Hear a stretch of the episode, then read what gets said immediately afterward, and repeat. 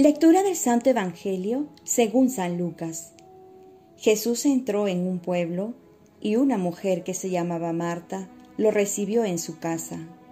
Tenía una hermana llamada María, que sentada a los pies del Señor escuchaba su palabra. Marta, que estaba muy ocupada con los quehaceres de la casa, dijo a Jesús, Señor, ¿no te importa que mi hermana me deje sola con todo el trabajo? Dile que me ayude. Pero el Señor le respondió, Marta, Marta, te inquietas y te agitas por muchas cosas, y sin embargo, una sola cosa es necesaria. María eligió la mejor parte, que no le será quitada.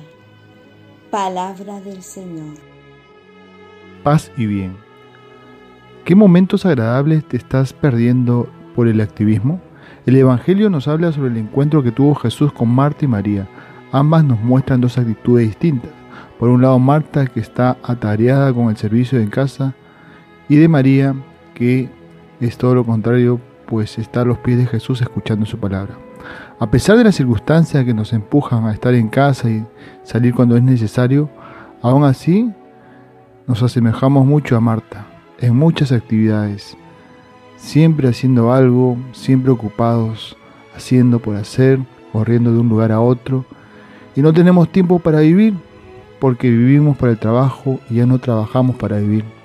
Muchas veces descuidamos nuestras relaciones personales, disfrutar de una conversación sin el celular, contemplar la naturaleza, sumergirnos en el silencio, leer un buen libro, escribir algo.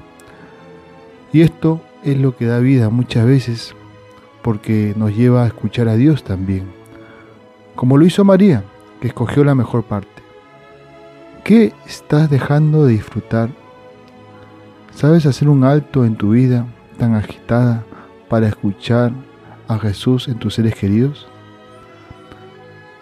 ¿A qué persona deberías llamar? Y esto no lo haces por el activismo de hacer una cosa u otra, porque puede ser muy tarde también. Entonces Jesús nos invita a escoger la mejor parte. Y necesitamos al Espíritu Santo para que nos dé discernimiento de saber escoger lo mejor.